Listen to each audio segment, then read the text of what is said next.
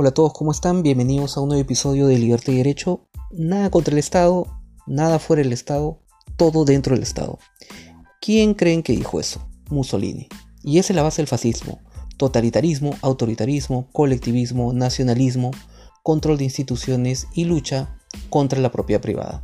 ¿A qué se parece más ese régimen? ¿Al socialismo o al liberalismo?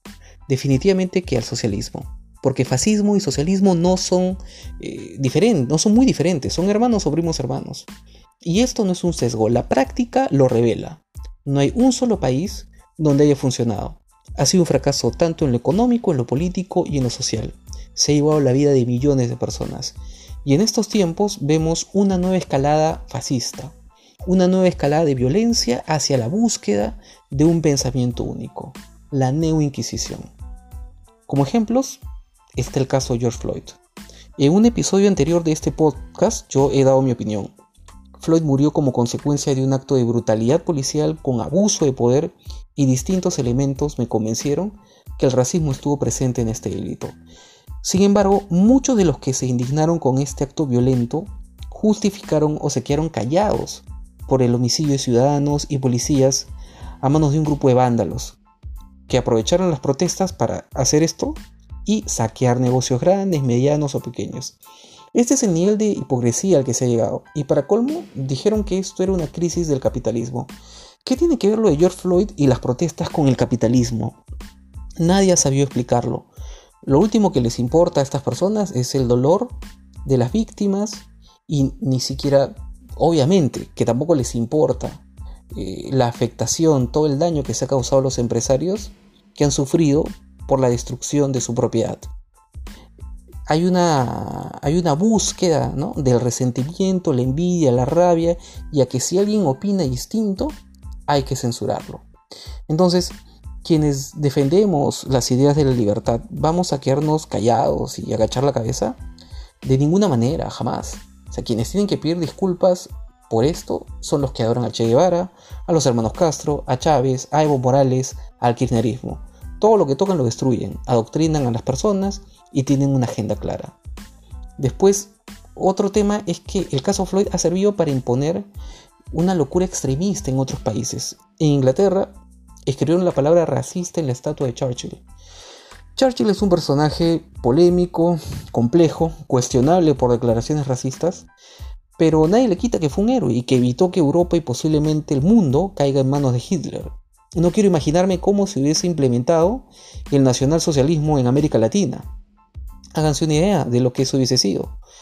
La reflexión sobre nuestro pasado se hace conversando en casa, en el colegio, en la universidad o en la calle, no derribando o pintando una estatua porque volveríamos a la época tribal, a la prehistoria, o más cerca aún, a la Inquisición con hoguera, decapitación, torturas y sin un juicio justo. La cuarentena también se ha convertido en un tema de inquisición. Si opinas contra la cuarentena, eres un insensible, solamente te importa el dinero, no valoras el sacrificio de la gente, etc. Ahora, yo ya le dediqué un par de episodios de este podcast a lo mal que estamos llevando esta cuarentena como sociedad y como Estado. Me remito a algunos datos, ¿no? 220.749 infectados, 6.308 eh, fallecidos, seguimos octavos en el mundo en número de infectados y ojo, Dentro de los 30 países con más infectados en el mundo somos puesto 12 en más fallecidos por millón de habitantes y puesto 4 en más infectados por millón de habitantes. En las noticias de estos días hemos visto además peleas entre comerciantes y policías porque no los dejaban trabajar.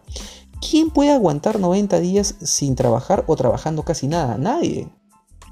Esta cuarentena cavernícola pudo ser entendible durante un tiempo. Luego podemos debatir si eran tres semanas un mes, etc. Pero había que ir liberando progresivamente actividades y dando pautas claras. Si no te mueres de COVID, te mueres de hambre. ¿Cómo impedirle al zapatero, al electricista, al carpintero trabajar durante tantos días? Es una locura. Ni siquiera el Estado puede entregar el bono de manera eficiente. Es muy fácil hablar de solidaridad desde la comodidad de tu casa, con ahorros o ingresos que te permiten aguantar la situación. No todos tienen esa dicha, y menos en un país con 70% de informalidad. Cada ciudadano tiene que hacerse responsable de cumplir con las medidas de protección. Y si alguien no tiene para una mascarilla, el Estado tendría que proporcionarla. ¿No era más adecuado, acaso, que el Estado reparta mascarillas a los comerciantes que salían a trabajar en lugar de pelearse con ellos? pero ni siquiera el Estado puede darle mascarillas a nuestros médicos. El asunto es que esto se ha tratado desde un punto de vista ideológico. El desprecio de algunos eh, por la economía es tan fanático que pese a que viven en una sociedad capitalista y se benefician de ese sistema, les molesta ver el progreso que genera. Por eso eh, es tan absurdo que se opongan a la suspensión perfecta en una empresa que no tiene ingresos. ¿Cómo se va a sostener una empresa que no tiene ingresos? Eso es inviable. Por eso, en lugar de pedir reactivación económica, solamente hablan de bono. Cuando ese fanatismo está por encima de la gente de tu país, no le eres fiel a la gente de tu país, sino un principio distorsionado. Y te has vuelto esclavo de un dogma. No hay muchas diferencias entre un fanático religioso y tú. Por eso lo que hay que promover es un debate de ideas y no censurar a la gente. Basta esta inquisición, basta de esta censura que se parece al fascismo. Están tratando de enfrentar monstruos y se están convirtiendo en ellos. Y en el camino están arrasando por todas las personas con las cuales podrían tener una conversación razonable y educada. Hay que ponerle fin a esto. Ya basta de peleas. La situación en el país es muy grave y hay que empezar a generar consensos para tomar decisiones.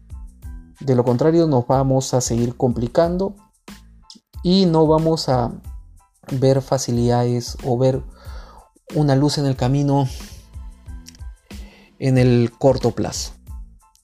Así que hay que hay que conversar.